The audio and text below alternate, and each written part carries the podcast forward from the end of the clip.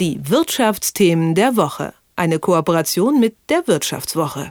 Sprechen wir über Diversity, dann reden wir meistens über das Geschlecht oder die Hautfarbe und Nationalität. Und das ist gut und wichtig so, dass wir darüber reden und versuchen, Einstellungen zu verändern und vermeintliche Normen aufzubrechen.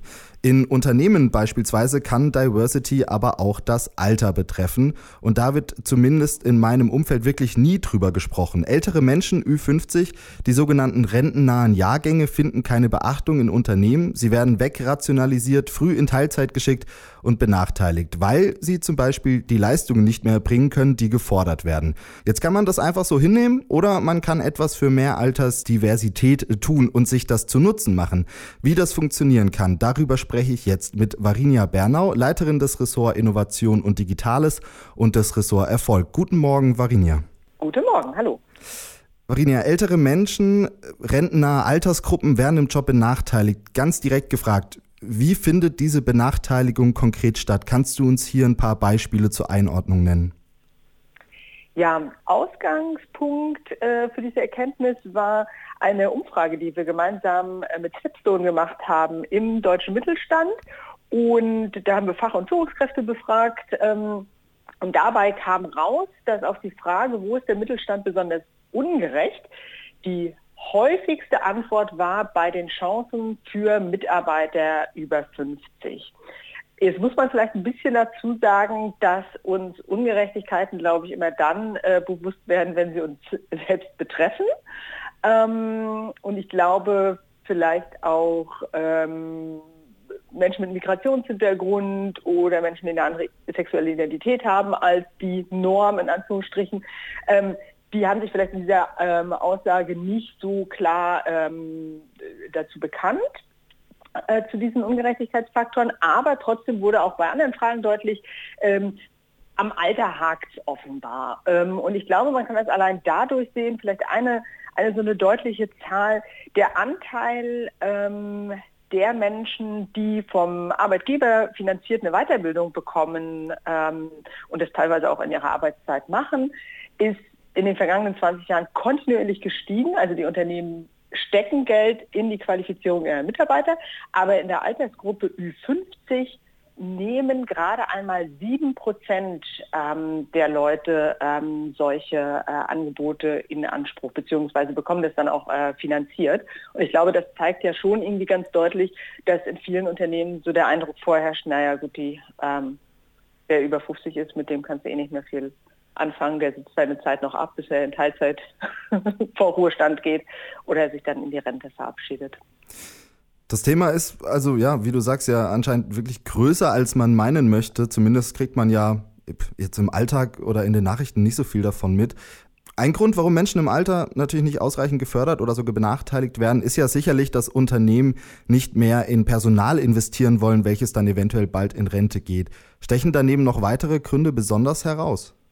Ich glaube, dass es ähm, gar nicht mal immer so eine ganz klare Kosten-Nutzen-Rechnung ist, die dem zugrunde liegt, sondern vielleicht wirklich so ein etwas falsches Mindset. Also ich habe für die Geschichte mit einer Unternehmensberaterin gesprochen, die in den unterschiedlichsten äh, Branchen so Umstrukturierungen begleitet und die hat halt gesagt, dass es in vielen Unternehmen einfach an Wertschätzung für auch die Lebenserfahrung, ähm, ja auch so ein Stück weit die Gelassenheit, ähm, gerade vielleicht auch im Handel ähm, von älteren Menschen ähm, fehlt. Und ähm, sie sagte den schönen Satz, über Jahrzehnte ähm, wurden die Leute auch in den Unternehmen darauf dressiert. Äh, ich fand das ganz, äh, ganz anschaulich, dass sie wirklich auch dieses Verb dressieren verwendet hat. Ähm, dressiert darauf, äh, mach, was ich dir sage. Also sehr, äh, der Chef gibt die Richtung vor und äh, wenn du was falsch machst oder auch nur mal Kritik anmeldest, kriegst du eh einen auf den Deckel. Und ich glaube, das haben sehr viele verinnerlicht. Und wenn man das natürlich, der Mensch ist ein Gewohnheitstier, wenn man das über 20, 30, 40 Jahre seines Berufslebens gemacht hat, dann kann man natürlich jetzt nicht mal von jetzt auf gleich ähm, ist man nicht derjenige mit eigenen Ideen und Initiativen um die Ecke äh, kommt. Und ich glaube, deswegen werden in vielen Unternehmen Ältere auch einfach per se in diese Fluglade gesteckt. Lass uns doch mal direkt konstruktiv sprechen. Gibt oder gab es in der Vergangenheit da bereits mal Bewegungen? Wurden Strategien entwickelt, wie Unternehmen Strukturen schaffen können, in denen ältere Mitarbeiter und MitarbeiterInnen wieder ja, sinnvoll eingesetzt werden können und das dann auch passiert ist?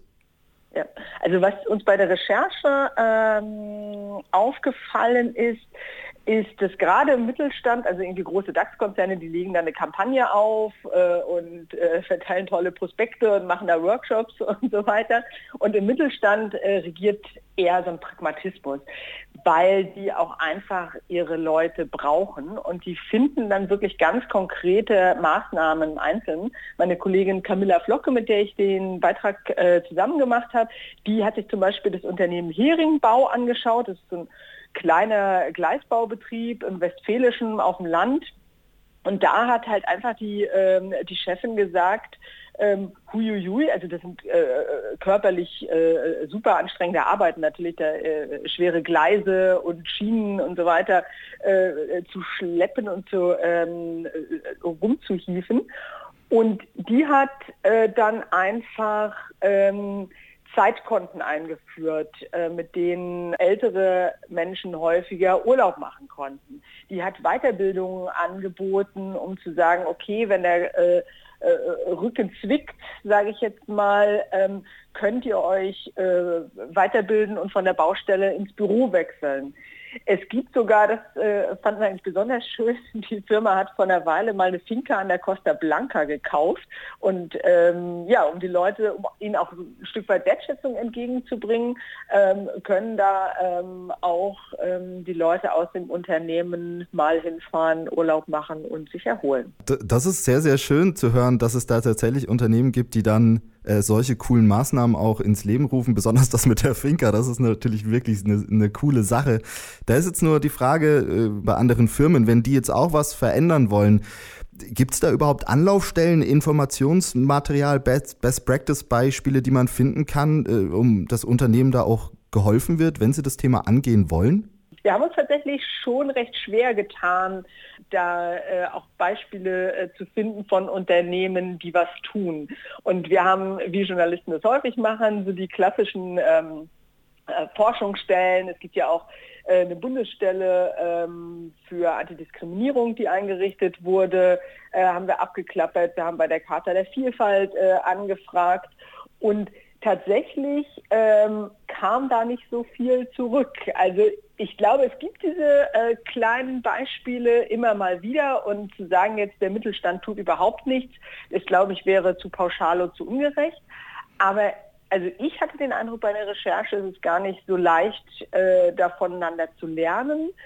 Und ähm, wir haben auch bei der Umfrage, die ich eingangs schon erwähnt habe, die wir mit Stepstone gemacht haben, da haben tatsächlich für das Thema Diversity auch viele Mitarbeiter, ist nicht nur in Bezug auf Alter, aber auch für die anderen Kriterien beklagt, dass es eben keine konkreten Ansprechpartner, keine äh, Programme, ähm, keine Hilfestellung in ihren Unternehmen äh, gibt, wenn es allein darum geht, an wen kann ich mich wenden, wenn ich ein Problem habe. Das sagt Varinia Bernau von der Wirtschaftswoche. Wir haben gesprochen über Altersdiskriminierung im Job, wie diese Diskriminierung konkret ausschaut und was Unternehmen tun können, um diese Thematik anzugehen und etwas zu verändern. Varinia, vielen Dank dir für das Gespräch. Ich danke. Die Wirtschaftsthemen der Woche. Eine Kooperation mit der Wirtschaftswoche.